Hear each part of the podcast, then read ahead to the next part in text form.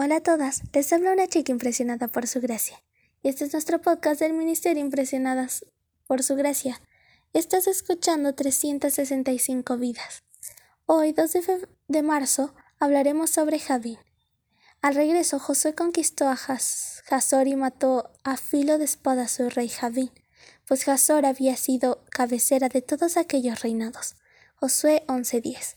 El pecado es repulsivo para Dios, y aunque ama profundamente al pecador, lo respeta tanto que incluso le da la posibilidad de decidir rechazar la oferta de salvación y amor eterno.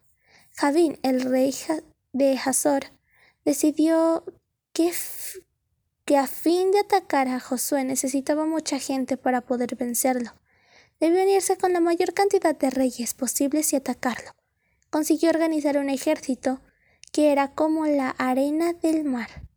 Sin embargo, Josué los venció. No quedó nada ni nadie con vida. Josué fue un instrumento en las manos de Dios para ejecutar los juicios definidos sobre aquellos pueblos. Había una orden directa del cielo, con la indicación de destruirlos.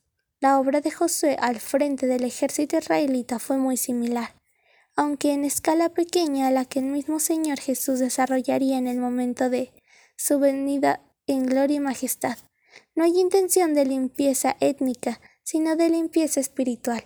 El pecado instalado en la región que Dios ha separado desde siglos antes para su pueblo sería, y en los casos que no fueron destruidos, fue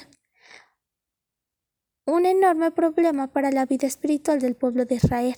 La influencia de cada pueblo vecino sobre Israel se hizo sentir a lo largo de la historia y siempre pasaba negativamente por los corredores de la vida espiritual del pueblo hebreo. La destrucción de los 31 pueblos paganos fue tan necesaria para el pueblo de Israel como será la destrucción definitiva del pecado en el momento de la venida de Jesús.